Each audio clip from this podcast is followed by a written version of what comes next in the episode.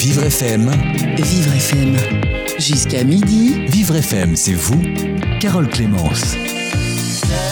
Il est difficile pour une personne de violences conjugales de se défendre ou de tout simplement réaliser qu'elle subit des violences. Une fois que la victime a accepté euh, ce fait, eh bien, seule une minorité va porter plainte contre euh, leur conjoint abusif. Euh, pourquoi? Quelles sont les difficultés rencontrées lors du parcours judiciaire? Les choses à faire ou à éviter? À quoi cela mène-t-il de porter plainte? Des réponses aujourd'hui avec une avocate spécialiste de la question, partenaire de l'association Elles Imaginent, et puis avec une personne qui vit ces choses actuellement, une témoin qui, qui va témoigner. On en parle donc dans un instant sur Vivre FM. Vivre FM. Jusqu'à midi. Vivre FM, c'est vous, Carole Clémence. Simone, bonjour. Bonjour. Voilà, vous êtes. euh, vous- je ne vous réveille pas. Simone, vous êtes venue pour, pour témoigner euh, très gentiment, pour témoigner de, de- de ce qui se passe dans, dans votre vie. Vous avez euh, déposé plainte il y, a, il y a un an environ. On va en parler dans cette émission. Et vous êtes accompagnée de Juliette Daudet. Bonjour Juliette. Bonjour. Vous êtes avocate à la Cour. Vous avez aidé justement Simone. Vous avez suivi, comme vous avez suivi d'autres personnes dans le cadre de l'association Elles Imaginent, une association qui soutient les, les victimes de violences euh, conjugales. Euh, Juliette, est-ce que beaucoup de personnes euh, qui, qui sont victimes de, de violences conjugales vont porter plainte par la suite, vont essayer de, de porter plainte par la suite? Non, malheureusement, les dames qu'on rencontre euh, au sein de l'association, euh, parce qu'elles ont besoin d'informations ou tout simplement besoin de parler, euh, ne vont pas systématiquement déposer plainte. Nous, notre rôle à nous, les avocates, c'est d'essayer déjà de l'amener à réaliser ce qu'elle est en train de vivre que c'est pas juste une séparation difficile, compliquée, et que ce sont effectivement des violences, et euh, ensuite de euh, préparer l'après, oui, parce que déposer une plainte, c'est bien, mais il faut ensuite organiser ce qui va se passer après le dépôt de plainte, et puis surtout préparer le dépôt de plainte en lui-même. On va pas déposer de plainte euh, comme ça, euh, euh, la fleur au fusil, euh, sans avoir bien cerné les éléments qu'on va mettre en avant, sur lesquels il faut impérativement insister. Oui. Euh, vous, Simone, on va parler de votre parcours. Donc, il y a un an à peu près, euh, vous avez décidé de, porter plainte contre vo- votre conjoint. J'ai décidé, j'ai d'abord pris conscience grâce à, à mon médecin traitant de la situation que je vivais parce que j'étais complètement perdue, en perte de lucidité totale. Et je dois dire que sans l'alerte de mon médecin généraliste qui a su me poser des questions justes, euh, je n'aurais pas pris conscience de ce que je vivais. Et justement, qu'est-ce que vous viviez? Une emprise psychologique complète, une, une peur, une, une peur tyrannique, enfin de la tyrannie euh, de, mon conjoint que je, que je percevais. Euh, mais néanmoins, j'étais dans l'incapacité de, de, de, trouver en moi des appuis solides pour pouvoir euh, voir la, situation telle qu'elle était, c'est-à-dire que je vivais sous une, une emprise et des violences verbales et sexuelles inacceptables. Oui. Voilà. Et vous étiez dans, dans quel état euh, moralement? Moralement, j'ai- j'étais euh, j'étais perdue. J'étais j'étais l'ombre de moi-même, hein, euh, complètement éteinte. Et je pense que j'étais juste simplement une marionnette euh, qui était guidée par un marionnettiste. Oui. Et, et ça, c'est c'est typique des, des violences conjugales de- que, que vous rencontrez, Juliette? Euh, L'image de la marionnette est, est bien trouvée et effectivement, euh, c'est c'est assez typique parce qu'on voit une personne qui n'arrive plus à décider par elle-même. Parce que quand on dit emprise, il faut savoir concrètement ce que ça veut dire. Ça veut dire que euh, euh, elle a une image d'elle qui est complètement dégradée parce qu'on lui répète toute la journée euh, bah, qu'elle est moche, qu'elle est bonne à rien et qu'elle sait rien faire d'elle-même. En fait, elle est complètement nulle, elle n'est pas intelligente. Et heureusement que lui, il est solide et qu'il est là pour la guider et la protéger parce que toute seule, elle s'en sortirait pas. Donc, euh, on a des personnes qui, effectivement, grâce à un médecin ou grâce à tout d'un coup ce qu'elle voit fait sur ses enfants, euh, va voir quelqu'un d'autre qui lui dit euh, bon maintenant qu'est-ce que vous vous voulez faire? Euh, et là, on a des personnes qui sont complètement. Moi, souvent, on- quand on doit discuter de comment on s'organise pour les enfants et que je leur dis on pourrait mettre ça en place, ils me disent ah non, mais ça, il voudra jamais. Et je dis mais non, en fait, c'est pas lui qui décide. Oui. Et puis s'il veut pas, c'est le juge qui va le dire. Et il faudra qu'il le fasse. Oui. Mm.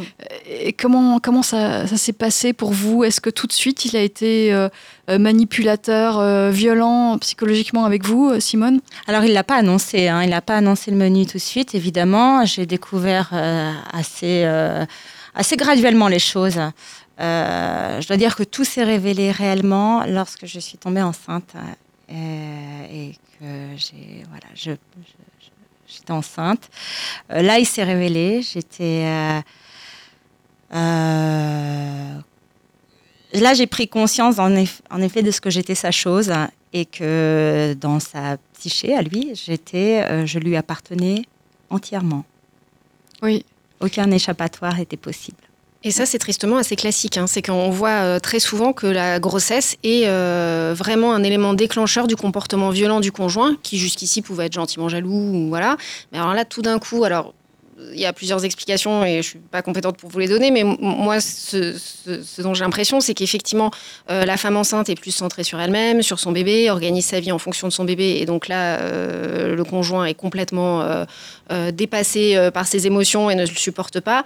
Mais alors, dans le cas de Simone, on en parlait tout à l'heure, elle, elle, avait une autre analyse que je Oui, allez-y. Pour lui, c'était, c'était, il me tenait, il me tenait.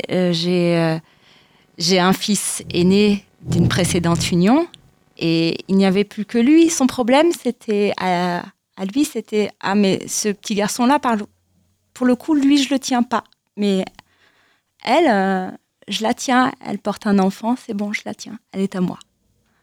Oui. Et vous ne pouviez plus, enfin, dans votre tête, vous ne pouviez pas partir. Vous aviez un enfant de lui. Il y avait plusieurs choses. Il y avait, il était impossible de partir parce que j'étais sidérée. Euh, le mécanisme d'emprise fonctionne sur euh, la sidération. Euh, l'état dans, lequel vous êtes, qui vous interdit toute réaction.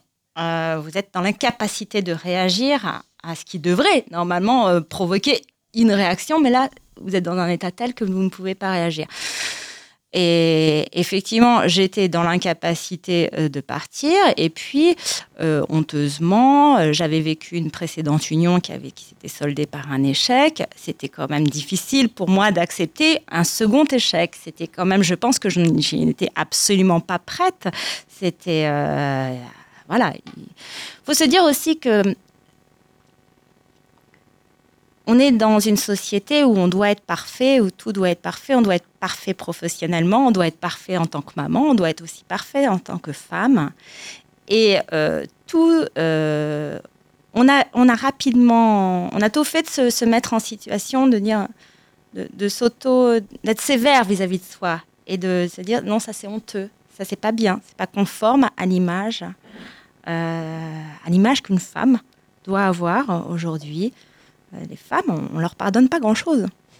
Et, cette situation euh, d'emprise de votre conjoint, est-ce que vous pouviez euh, en parler autour de vous? Est-ce que c'était non, l'organisation d'une, de l'emprise, elle est faite ainsi. il a commencé par m'éloigner de tout mon entourage. Il y avait plus Évidemment, pas de façon évidente. Hein mais tout simplement euh, de façon flatteuse au départ. Euh, mais je comprends pas qu'une telle soit ton amie, tu es tellement mieux qu'elle, elle est tellement sotte. Enfin, ça c'était pour, pour le réseau amical. Pour le réseau professionnel, euh, tout le monde était tellement stupide. Comment je pouvais avoir de tels collègues? Voilà, c'était tellement. C'était pas. Donc c'était flatteur, quelque part. Oui. Je l'ai pas vu. Bien sûr, je le, je le déplorais parce que parce que c'était des gens que j'appréciais. Mais en même temps, j'étais. la compensation, c'est que j'étais placée sur un piédestal, vous voyez. Et puis, euh, et la famille, euh, le dénigrement euh, a été assez rapide.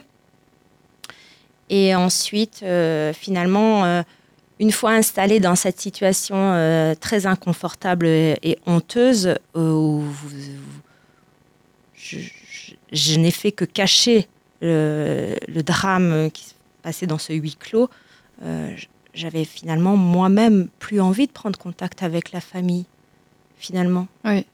Euh, alors, qu'est-ce qui a été l'élément déclencheur? Qu'est-ce qui a fait que euh, vous avez reconnu être victime de, de violences conjugales et vous avez décidé de faire quelque chose? La première chose, c'est mon fils hein, qui m'a dit un jour euh, Maman, je ne comprends pas pourquoi tu restes. Comme ça, de but en blanc en allant à l'école le matin. Il avait quel âge? 10 ans. Et là, j'ai dit c'est raté. Si tu penses, Simone, que tu caches les choses aux enfants, euh, visiblement, c'est très raté.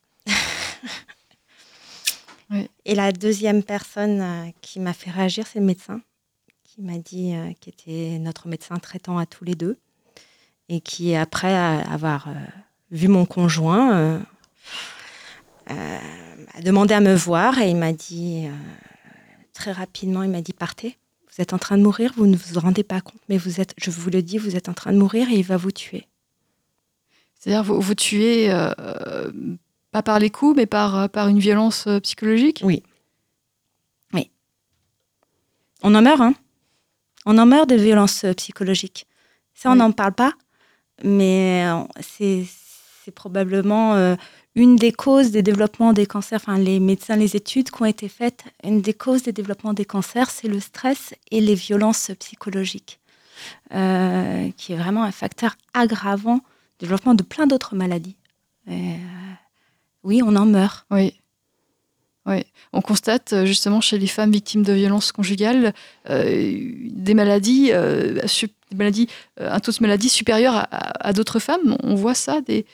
Oui, On- effectivement. J'imagine qu'il y a un taux de suicide euh, surélevé, évidemment, mais il y, a- il y a aussi des maladies. euh, Oui, effectivement, il y a deux aspects. Il y a, euh, quand on parle de mort psychologique, euh, oui, c'est vrai, parce qu'il y a l'aspect euh, d'épuisement psychologique, de grave dépression, euh, euh, qui peut euh, aboutir au suicide, mais après, de développement de maladies, euh, euh, de, oui, de cancer ou autres, qui sont, euh, qui sont liées au stress directement. Alors, euh, bon, bien sûr, euh, après, on peut dire, euh, elle est anxieuse de nature, stressée par autre chose. euh, on ne fera jamais de lien scientifique direct, mais il n'empêche que ce sont des populations à risque. hein. Oui. Et donc, vous avez décidé de faire quelque chose. Qu'est-ce que vous avez fait, Simone? Je suis rentrée de ce rendez-vous médical en me disant, et, euh, donc je vais finir sur ce qu'il m'a dit, ce médecin. Euh, il m'a dit n'écrivez rien de ce que je vais vous dire hein, euh, pour votre sécurité. Donc vous allez partir. Vous savez pas encore quand, mais là vous allez organiser votre départ.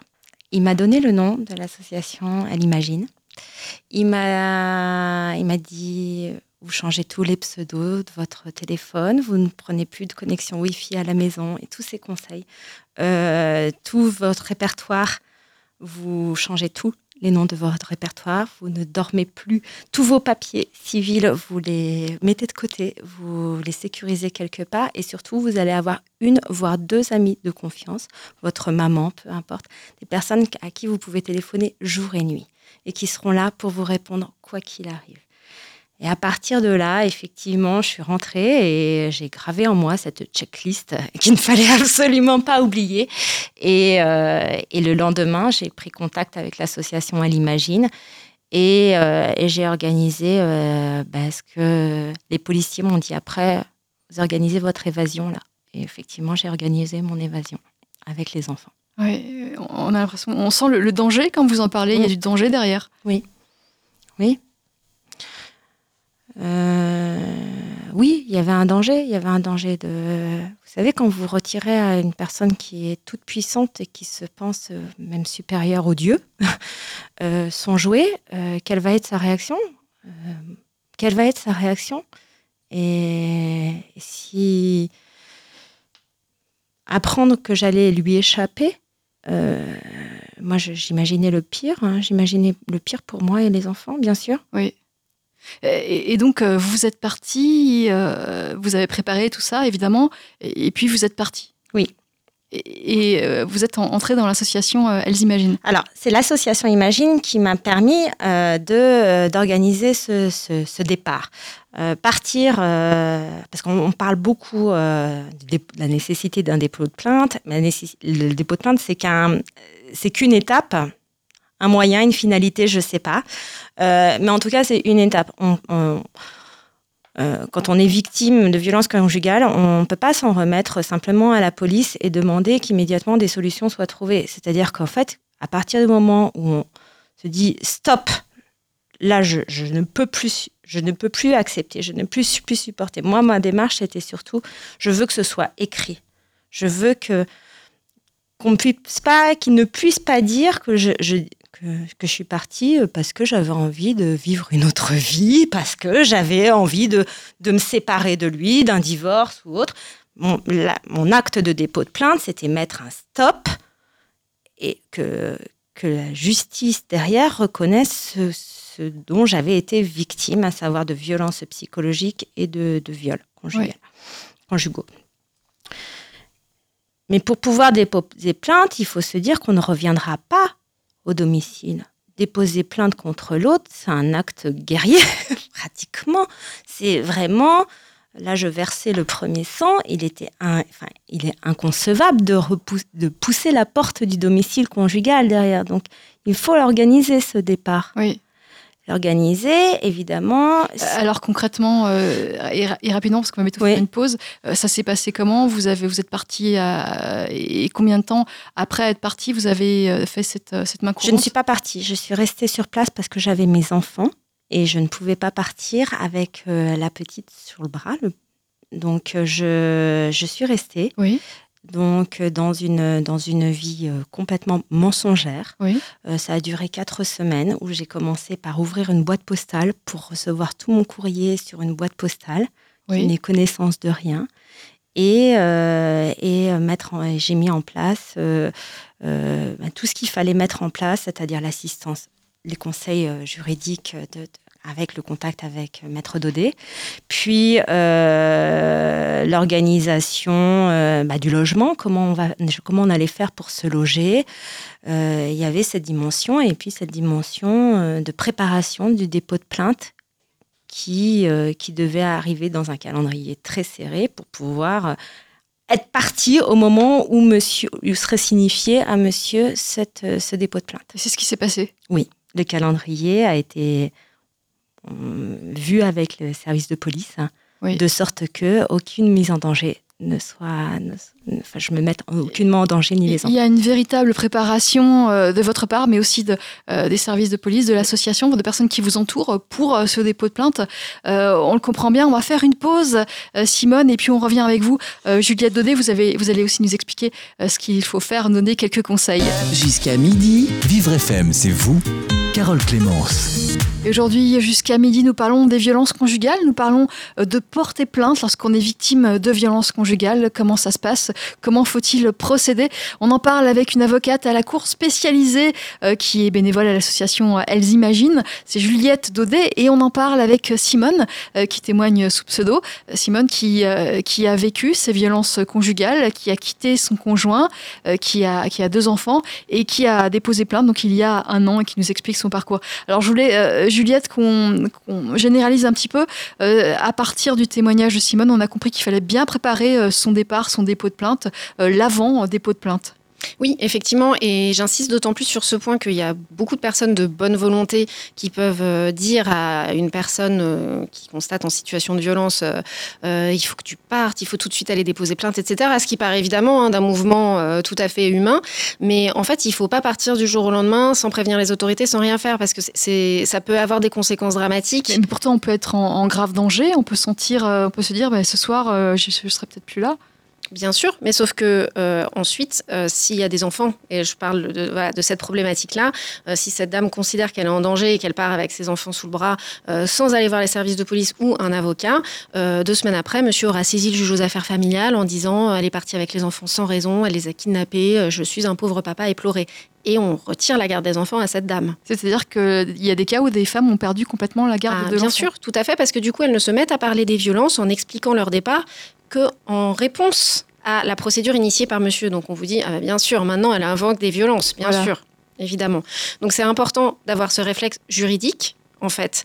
Et on ne l'a pas forcément, ce que je déplore, parce que, euh, bon, déjà, euh, il faut quand même partir de la base, hein, euh, insulter la mère de ses enfants ou sa compagne, la bousculer, euh, la jeter sur le lit, la contraindre à avoir des relations sexuelles, c'est illégal. Ça a l'air stupide de vous dire ça, mais, mais il faut du coup quand on, on, subit un acte illégal, il faut aller déposer plainte.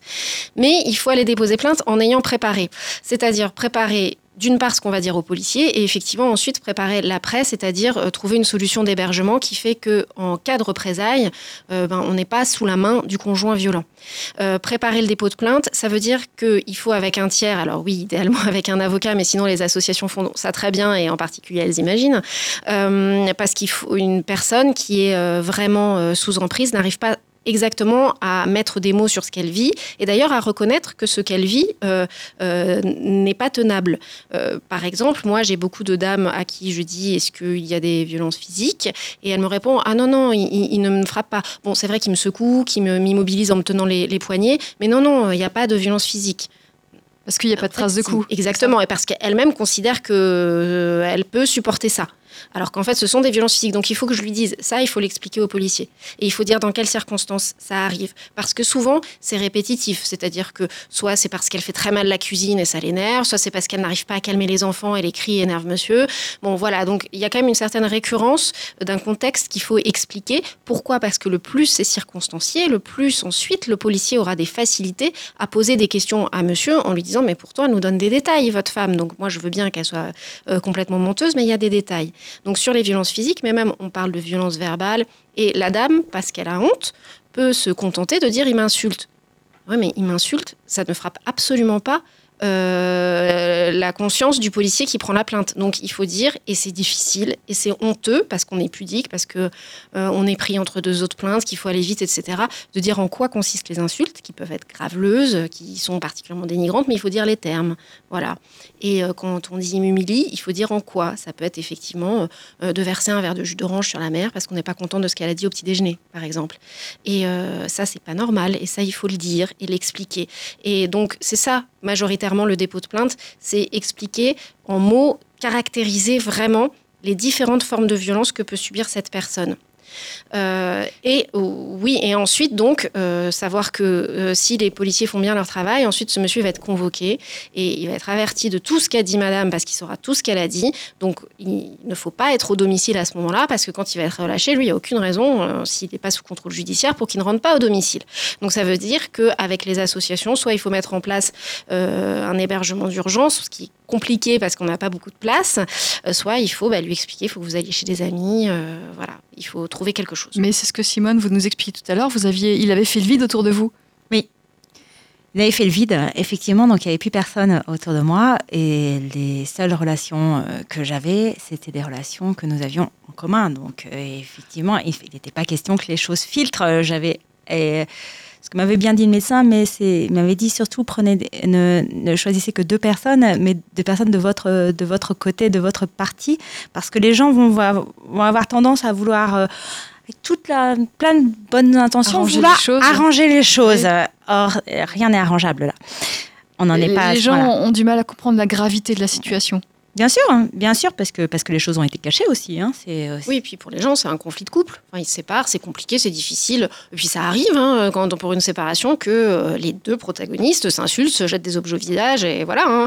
Mais euh, sauf que là, c'est pas les deux. C'est une seule personne sur l'autre. Donc il y a un déséquilibre euh, et il ne faut pas l'admettre. Oui. Est-ce qu'on peut considérer que être en situation de violence conjugale si on réplique un peu au conjoint violent? À partir de quel moment ça, devient. Euh, ça, ça n'est plus une violence conjugale si, si on se défend euh, de la même manière? Alors, moi, je pense que le curseur, c'est la peur. Parce que à partir du moment où on n'a pas peur de répondre, de s'affirmer, euh, de, de dire mais je vais faire ça, je vais partir et de le faire, euh, oui, effectivement, on n'est plus en situation de violence conjugale. Mais quand on l'est, on ne peut pas dire ces mots-là. On ne peut pas dire euh, je vais divorcer, je vais partir à cette personne-là en face. Et on peut évidemment pas l'insulter en réponse ou lui répondre. euh, Oui. Voilà, c'est impossible. là, oui, La peur fait, rend cet état de sidération que, que vous expliquiez tout à l'heure. D'accord. Euh, On va continuer à, à en parler de, ces violences conjugales et, des dépôts de plainte. On continue avec vous, Juliette Daudet, avocate à la Cour. Vous faites partie de l'association Elles Imaginent. Et avec vous, Simone, euh, vous témoignez de ce que vous avez pu subir. Jusqu'à midi, Carole Clémence. Et on parle de justice et de violence conjugale. Euh, comment se défendre lorsqu'on est victime de violence conjugale? On en parle avec l'association Elles Imaginent. Euh, Simone, qui est bénéficiaire de, cette association, qui a déposé plainte il y a un an environ. Et Juliette Daudet, qui est avocate à la Cour et qui, euh, conseille des femmes victimes de violence. Vous, vous les représentez en justice? Oui, tout à fait, que ce soit pour le volet pénal quand la plainte aboutit à une convocation au tribunal correctionnel du conjoint violent, mais aussi quand il y a des enfants, et c'est un aspect qui est vraiment très important de cette problématique-là, devant le juge aux affaires familiales, voire le juge des enfants. Simone, vous nous avez expliqué tout à l'heure, vous avez déposé une main courante, et puis après, vous avez déposé une plainte classique, je ne sais pas si les termes sont corrects. Pourquoi une main courante et pas une, plainte normale tout de suite? Alors, D'abord, j'étais pas prête encore pour, la, pour un dépôt de plainte, je, n'ayant pas de visibilité quant au calendrier selon lequel je pourrais partir avec les enfants. Euh, j'étais dans une situation de peur, panique, et euh, je crois qu'en fait, sauter euh, le pas du dépôt de plainte, je n'y étais pas prête, il fallait que ça se passe en deux temps. Mais ça aurait été possible ça aurait, été possible. En fait, je, je me suis rendu euh, au commissariat du quartier. Au commissariat du quartier, la personne qui était à l'accueil, euh, en lui disant, voilà, je lui ai posé pourquoi j'étais là, m'a tendu une feuille. Elle m'a dit, c'est pas ici que ça va se passer, madame. Voilà, sur cette feuille, vous avez euh, les coordonnées de l'assistante sociale, d'une psychologue, qui sont toutes les deux dans un autre commissariat. Rendez-vous dans ce, allez dans ce, cet autre commissariat. Donc déjà, j'ai été, j'ai compris que c'était une plainte particulière, que j'allais faire l'objet d'un accueil particulier. Je me suis rendu compte, je me suis rendue dans ce, dans ce commissariat et là j'ai déposé plainte. Et à l'issue de ce pardon, j'ai déposé une main courante. Et à l'issue de cette main courante, le policier est allé, euh, pardon maître, j'ai oublié le nom. Ah. une brigade spécialisée au sein du commissariat qui est la brigade locale de protection des familles. Voilà. Il est redescendu et il m'a dit, euh, je, s'était assuré que les messages que j'avais laissés à l'assistante sociale et à la psychologue allaient bien donner lieu à un, rendez-vous. Et, euh, et, ensuite, il est remonté et il est descendu avec un, brigadier euh, de, de, cette brigade et euh, qui m'ont dit écoutez, madame, là, ce que vous nous avez dit, c'est grave. après ces rendez-vous, nous, nous fixerons un rendez-vous pour un dépôt de plainte. Ça a pris combien de temps tout ça? Dix jours. 10 jours. Euh, et donc, euh, au bout de 10 jours, euh, votre conjoint était averti, il avait été convoqué Là, il n'avait pas été convoqué. Entre-temps, j'ai rencontré Maître Dodé. Nous avons préparé ce, dépôt de plainte.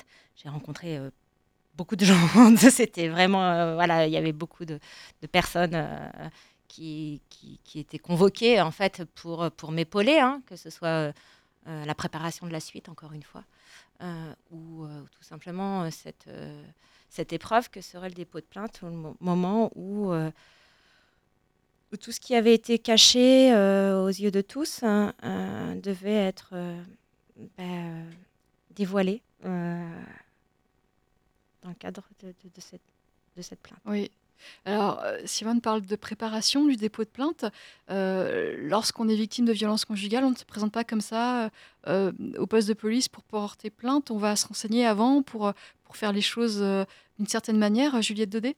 Oui, c'est ce que je vous expliquais tout à l'heure. En fait, il faut arriver à bien caractériser les faits qu'on va dénoncer, parce que la plainte, elle est fondamentale. Euh, elle est fondamentale parce qu'elle va servir de base pour toute la procédure pénale. On va s'appuyer principalement sur les déclarations de la victime pour essayer de voir ce que l'auteur ou l'auteur présumé Donc en les déclarations, les déclarations se font euh, en une seule fois. et on signe le procès verbal et après, c'est bon, c'est gravé dans le marbre. D'accord. Donc pour, cette, pour l'aspect pénal, c'est très important parce qu'après, si la victime euh, tout d'un coup dit quelque chose de contradictoire plus loin dans la procédure, on va toujours la ramener on à rajouter des choses, c'est compliqué. Bah, on peut rajouter des choses si elles ne contredisent pas ce qui avait été dit en premier. Et ensuite, cette plainte, elle est d'autant plus importante qu'elle peut servir justement pour éclairer le juge aux affaires familiales sur euh, la situation des enfants au sein du domicile. Et euh, donc c'est important. On a parfois des plaintes euh, d'une page où c'est juste, oui, il m'insulte régulièrement, je me sens pas bien chez moi. Voilà, bon, bah, qu'est-ce que vous voulez qu'on fasse de ça? Effectivement, il y aura pas de suite. Hein.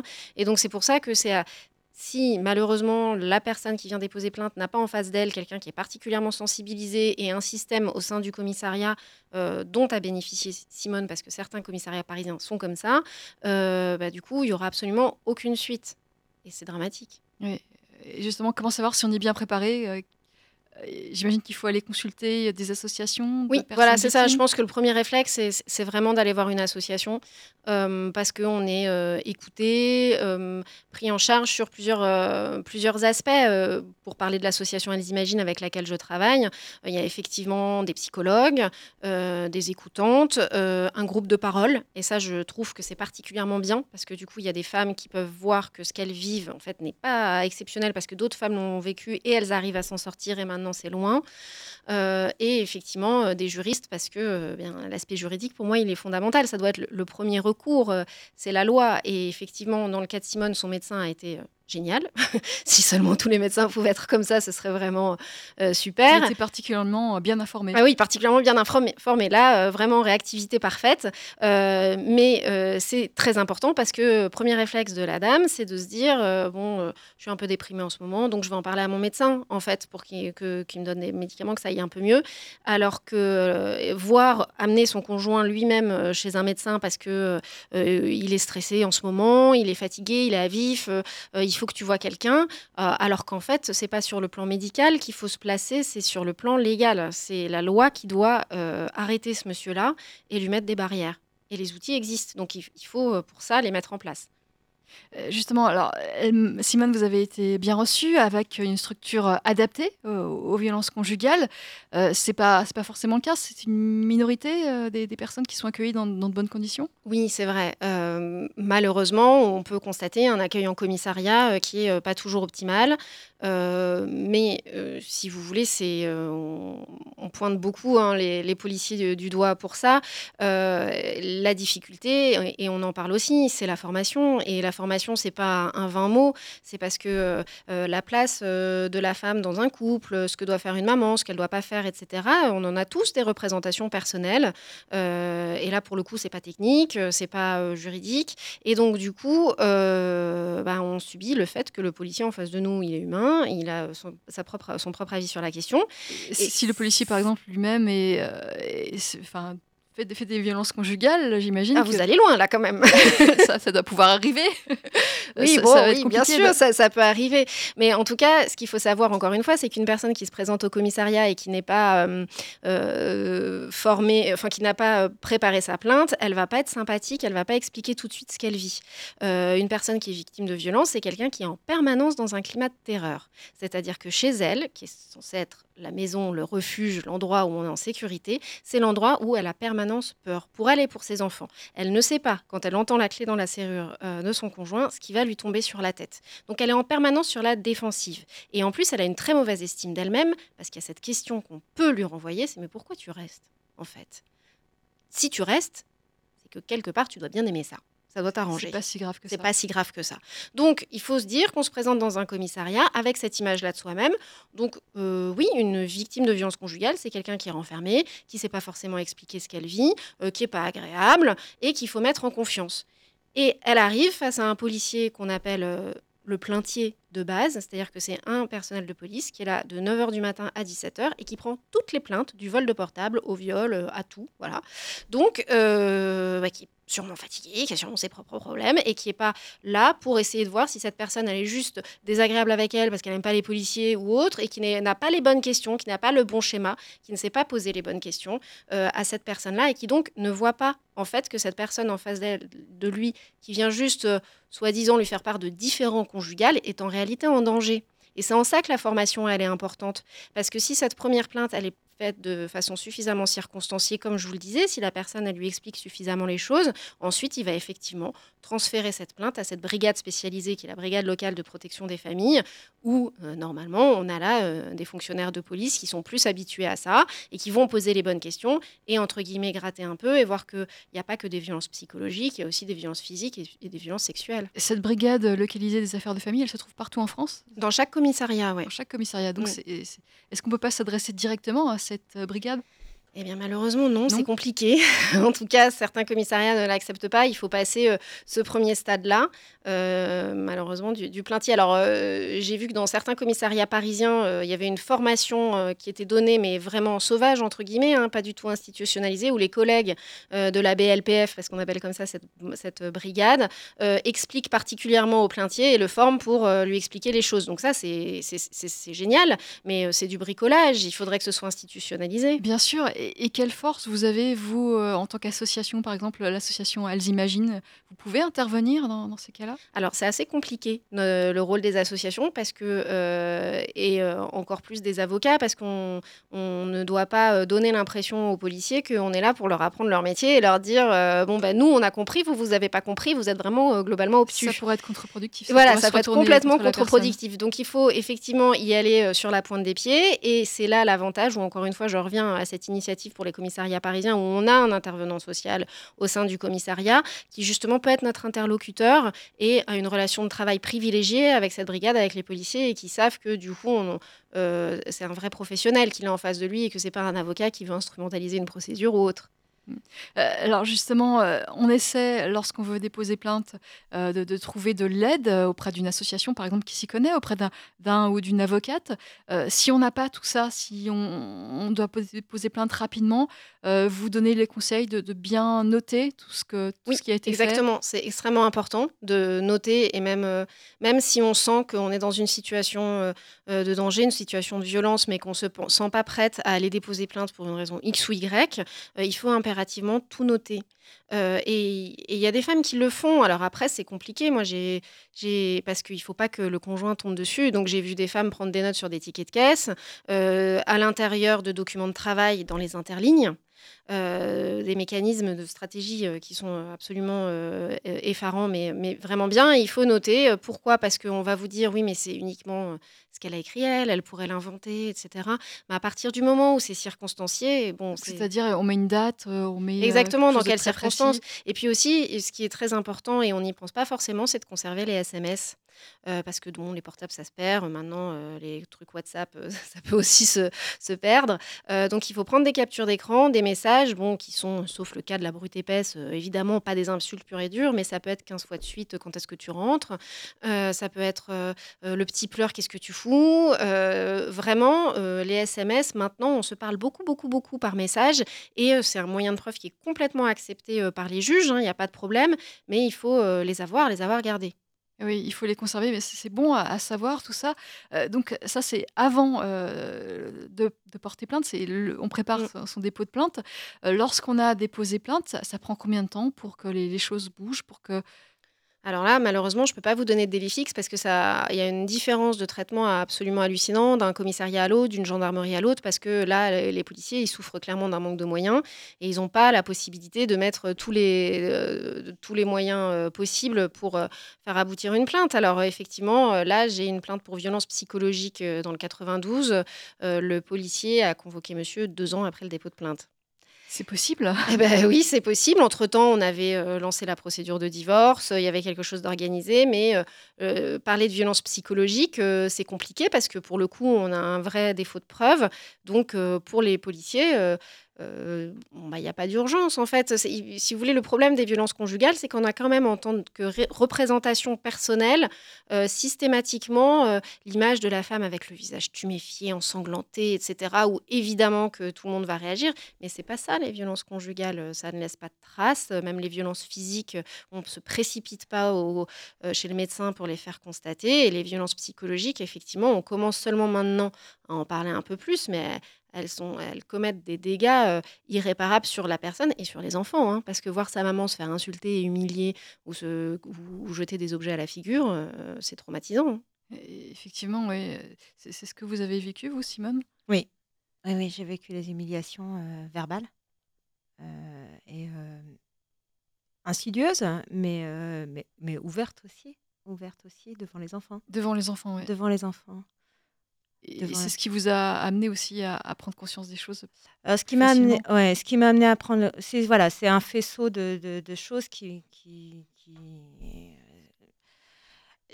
en réalité, quand je suis partie, quand j'ai déposé plainte et quand je suis partie, euh, j'étais consciente que d'un dixième des choses, euh, tout était enfoui. C'était un immense iceberg qui s'est Enfin, voilà, qui, que j'ai découvert euh, à mesure, bah, une fois que j'étais partie, et puis que je continue encore à découvrir plus d'un an après. Hein. je, je ne qu'on disait tout à l'heure sur euh, les, euh, le côté euh, inacceptable pénalement des choses, les violences, quand on, quand on les subit, en fait, on ne se rend même pas compte que le curseur est déjà allé beaucoup, beaucoup trop loin et que l'inacceptable a été franchi il y a des années déjà. Oui. Et vous, c'était, vous vous en êtes rendu compte il y a un an. Vous avez déposé plainte. Vous en êtes toute cette plainte? Alors, euh, cette plainte euh, donc, a donné lieu donc, euh, à une, enquête. J'ai été convoquée, donc, suite à cette plainte, toujours par là, cette même brigade, sur un entretien. Je dois dire que, heureusement que la psy du commissariat m'y avait préparé. Un entretien où j'ai été assez malmenée, puisqu'il s'agissait en fait d'écarter toute possibilité de calomnie. Donc, en fait, il fallait vérifier que ce que j'avais bien écrit, ce qui avait été écrit dans la plainte était bien euh, euh, crédible. Oui. Euh, et là, ça a, été, ça a été un petit peu dur sur une question. Cette question qui m'a été posée lors du dépôt de plainte et cette occasion et qui m'a été reposée à plusieurs reprises, c'est mais vous portiez une chemise de nuit ou vous étiez nu Qui était une question d'une violence hein, auquel on n'est pas préparé et d'une culpabilisante. Et, au possible. Et ça, c'était, c'était dur. C'était difficile parce que c'était tout d'un coup euh, ce renvoi de ce que la société euh, peut, l'image qu'on peut avoir d'une femme, de, de ce qu'elle doit être. Et effectivement, suis-je moins respectueuse hein, euh, parce que je suis nue? Oui. Et donc, mais ce dépôt de plainte, il a été fait. il a été fait. Et vous êtes, vous êtes confiante, Juliette Daudet? Ah Alors, en fait, dans le cas de Simone, on a eu, euh, on a eu beaucoup de chance parce qu'effectivement, euh, elle était venue déposer plainte pour des violences psychologiques. Le policier a bien fait son travail et s'est rendu compte qu'il y avait aussi des violences sexuelles euh, en cause. ils ont compris, alors peut-être effectivement en malmenant un peu Simone, mais ils ont compris qu'elle était crédible. Ils ont convoqué monsieur qui a craqué, entre guillemets, lors d'une confrontation et qui a reconnu les faits. et ça, donc, ça a donné lieu à une mise en examen de ce monsieur, une instruction. Donc actuellement, il y a une instruction en cours avec un juge d'instruction qui est chargé de l'enquête. Et ça, c'est exceptionnel. parce que euh, objectivement, les violences sexuelles sont des violences qu'on voit de façon récurrente dans les cas de violences conjugales, qui ne sont pas étonnantes, encore une fois, hein, quand on est absolument, euh, euh, quand on a peur de son conjoint, en général, les relations sexuelles ne sont pas épanouies ensuite. Hein. donc ça, c'est assez classique, mais on en arrive à des, des faits qui sont évoqués dans des plaintes, mais ça ne va pas plus loin parce que monsieur dit non, pas du tout, et qu'on en arrive à la parole de l'un contre la parole de l'autre. Voilà, et donc... La parole de l'enfant, elle peut aider dans ces cas-là, elle, elle peut servir alors, l'enfant n'est pas systématiquement entendu, et heureusement, euh, mais euh, effectivement, les policiers peuvent euh, considérer parce que la dame décrit des violences qui ont été commises en présence des enfants. Et donc, ils peuvent être entendus par des policiers. ça arrive, oui, ça arrive. Donc, vous espérez une condamnation de votre conjoint, Simone, Juliette euh, euh, alors, la question est un peu rude, je pense. Moi, personnellement, à titre d'avocate, oui, bien sûr, j'espère une condamnation. Après, je pense qu'à demander, demander à Simone si le père de sa fille, euh, si elle souhaite que le père de sa fille soit condamné et donc avec une peine de, prison sur la tête, j'imagine, enfin, je ne veux pas parler à votre place, mais j'imagine que c'est difficile pour vous de répondre à une question comme ça. Simone C'est extrêmement difficile. Alors, c'est.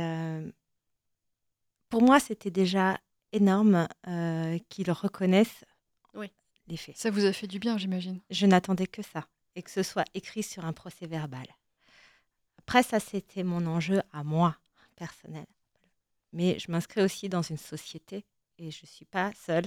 Et pour l'enjeu, pour la société, c'est que chaque peine, chaque, que, chaque femme qui pousse la porte d'un commissariat, qui dépose plainte, si ça peut donner lieu derrière à une sanction, faire avancer les choses, effectivement, je le souhaite. Donc, pour les femmes, pour, en tant que femme, je souhaite que, effectivement, monsieur soit, soit, soit condamnée, voilà, voilà, pour, pour les faits, mais c'est en, en, tant que femme. Oui. Voilà. Je dois dire une chose aussi, euh, j'ai été très très bien accueillie dans ce commissariat et on en parlait tout à l'heure avec Maître Daudet. Euh, à l'issue de, de, la plainte, quand j'ai déposé plainte, au moment de signer la, le document, le policier m'a dit, droit dans les yeux, 90% des dépôts de plainte pour violence conjugale sont retirés. Ferez-vous partie des 10% qui maintiendraient cette, euh, plainte? Je me suis engagée, effectivement, à cette occasion, à faire partie des 10% des femmes qui maintiendraient ce dépôt de plainte. Mais, parmi ces femmes qui retirent leur plainte, euh, on peut quand même penser que ça, leur a servi à quelque chose de, porter plainte, qu'il y a quand même eu un, développement euh, avec leur, conjoint violent qui a été positif? Oui, si on est dans... très optimiste, on peut le penser, tout à fait. Mais en fait, en général, c'est plutôt une manifestation, encore une fois, de ce phénomène d'emprise dont on parlait. Hein. Et c'est aussi pour ça que c'est nécessaire de former les policiers, parce que, après tout, je les comprends. Ils font un bon boulot, ils prennent une bonne plainte, euh, ils font ce qu'il faut, une enquête de voisinage, et puis, euh, bim, la victime vient leur dire euh, non, non, je retire ma plainte. Bon, bah, en fait, tout ce que j'ai fait, ça sert à rien. Et voilà, c'est hyper décourageant. Oui. Donc, il faut leur expliquer que elle, elle a des enfants avec ce monsieur et que c'est très euh, violent pour elle de se dire que c'est parce que c'est ce qu'on lui dit, c'est ce que son entourage lui dit, c'est ce que la famille lui dit, mais c'est à cause de toi si on en est là, c'est toi qui attise le conflit, c'est toi qui vas voir la police pour quelque chose qui peut se régler euh, tranquillement en en parlant. Donc euh, évidemment, pétrie de culpabilité, elle va retirer sa plainte ou parce qu'elle se dit bon allez, je donne une seconde chance à mon couple, mais effectivement moi je suis pas très optimiste. En général, juste un dépôt de plainte ne rend pas monsieur complètement conscient de ses failles et entraîne un travail super sur lui de psychanalyse. Hein. Ouais. Votre conjoint, il a pris conscience? Absolument pas. Non. Il a reconnu ponctuellement certains faits, c'est vrai. Ouais. Maintenant, euh, bon, il... Voilà, je pense que oui. globalement, il est dans le déni. Hein. Euh, mais euh, vous, vous conseillez, euh, vous, Juliette Daudet, euh, avocate spécialisée justement, de porter plainte? Oui, bien sûr, je le conseille, ouais. Mais pas toute seule. Pas toute seule, bien accompagnée, on l'a bien compris, Exactement. avec une aide psychologique, l'aide d'une association, l'aide d'une avocate, par voilà. exemple, mm. euh, de, de, bien se préparer aussi. Euh, vous avez, au sein de l'association Elles Imaginent, euh, lancé une campagne de sensibilisation, Juliette? Oui, tout à fait. Depuis lundi dernier, on a lancé euh, une campagne par le biais d'un petit film euh, qui est euh, visionnable sur YouTube qui s'appelle Les rôles sur les violences morales, en fait, parce qu'effectivement, c'est un mode de violence dont on commence un peu à parler et il est très, très important de comprendre en quoi elle consiste et surtout ce qu'elle cache, parce que dans toute situation de violence conjugale, il y a des violences morales psychologiques. C'est la colonne vertébrale des violences. Hein. Oui. Le schéma de un, un, jour, il était juste fatigué, il a donné une gifle et puis ça s'arrête là. En fait, ça n'existe pas.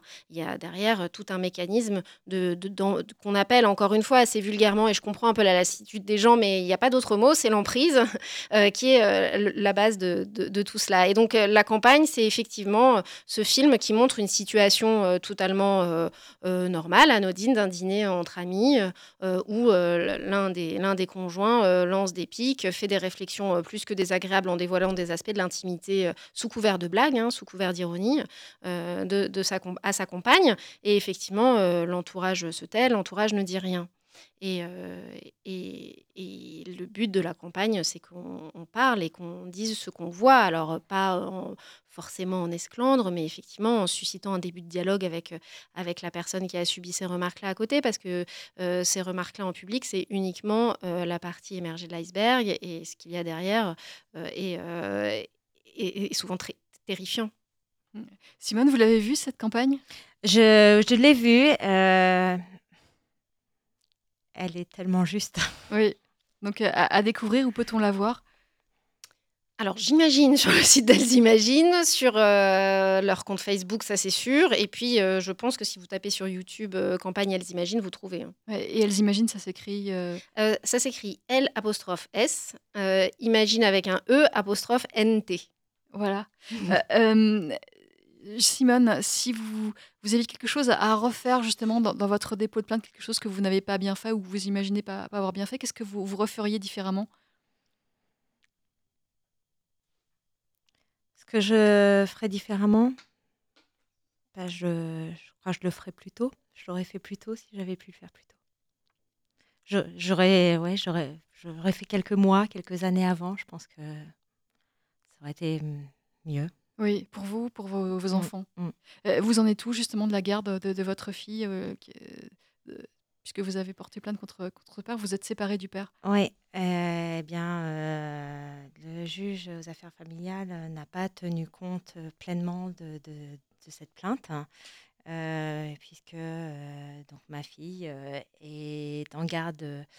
J'en ai la garde principale, mais il, en a, il a un droit de visite et d'hébergement un week-end sur deux, la moitié des vacances scolaires. Oui. Et ça, c'est pour votre fils, c'est pas une bonne chose ou c'est une bonne chose? C'est pas une bonne chose en ce sens que pour l'enfant, c'est compliqué. Hein, la personne, à la fois, le papa, c'est celui qui a mis en danger maman. Mais euh, il a été très dangereux avec maman. Il a été même monstrueux avec maman. Euh, et on me laisse y aller tout seul? On me laisse y aller tout seul? C'est très difficile pour un enfant. Oui. Juliette? Oui, non, tout à fait. Je suis tout à fait d'accord parce qu'en fait, on commence un petit peu à en parler, mais euh, jusqu'ici, c'était assez tabou, les répercussions sur les enfants de ce qu'ils voient euh, de ce qui se passe sur leur mère. Et effectivement, euh, dans le cas de Simone, cette petite fille, elle a vu beaucoup de choses, elle était mêlée à tout ça, mais euh, et on en revient à la difficulté de prouver les violences psychologiques. surtout, c'est très bien d'en parler des médias, dans les médias, mais après, malheureusement, les juges, ils en ont un peu ras-le-bol. Et quand on arrive en disant il y a un contexte de violence psychologique, on dit oh non ça va mettre, pas encore les violences, c'est bon. Et je pense que c'est un petit peu euh, cette réaction-là qu'on a eue euh, dans le cas de Simone, où effectivement, euh, le juge, bon, comme il y avait cette instruction en cours, n'a pas donné de garde alternée à monsieur, ça, ça n'a pas été effectivement mis en place, et tant mieux, mais il s'est dit, bon, au moins un week-end sur deux, un gros week-end en plus, puisque, et la moitié des vacances scolaires. Alors, le but, qu'on s'entende bien, hein, c'est pas de priver l'enfant de son père. cette petite fille, elle aime son papa, et bien évidemment, il l'aime lui, et c'est important euh, qu'elle le voit et qu'ils aient un rapport. Mais euh, il faut impérativement que ce soit sécurisé et euh, fait de façon fluide. Et ce n'est absolument pas le cas dans ce cas-là. Parce que justement, puisque le juge a écrit que pour lui, il n'y avait pas de violence psychologique d'établi, bah, à ce moment-là, monsieur se retrouve, et malgré l'instruction en cours, dans une position de toute puissance où si madame a une heure de retard, il va déposer plainte pour non-représentation d'enfant. voyez? Et ça fonctionne Il peut, il peut Alors, ça, bah, ça dépend des policiers. Ah Alors, euh, encore une fois, euh, Simone a vraiment beaucoup de chance parce que ça n'a pas fonctionné avec les policiers qui ont dit à madame, vous inquiétez pas, je vais tout jeter à la poubelle. Mais il y a certains commissariats où, oui, bien sûr, on prend la plainte euh, pour non-représentation d'enfants parce que de façon isolée. Donc, bien sûr. Donc, il y, a beaucoup de travail à faire de formation auprès des, policiers, après, auprès des, des, juges. Et puis, vous pouvez vous adresser à l'association Elles Imaginent pour vous faire aider lorsque vous êtes victime de violences conjugales. Merci à toutes les deux. Merci. Vivre FM podcast.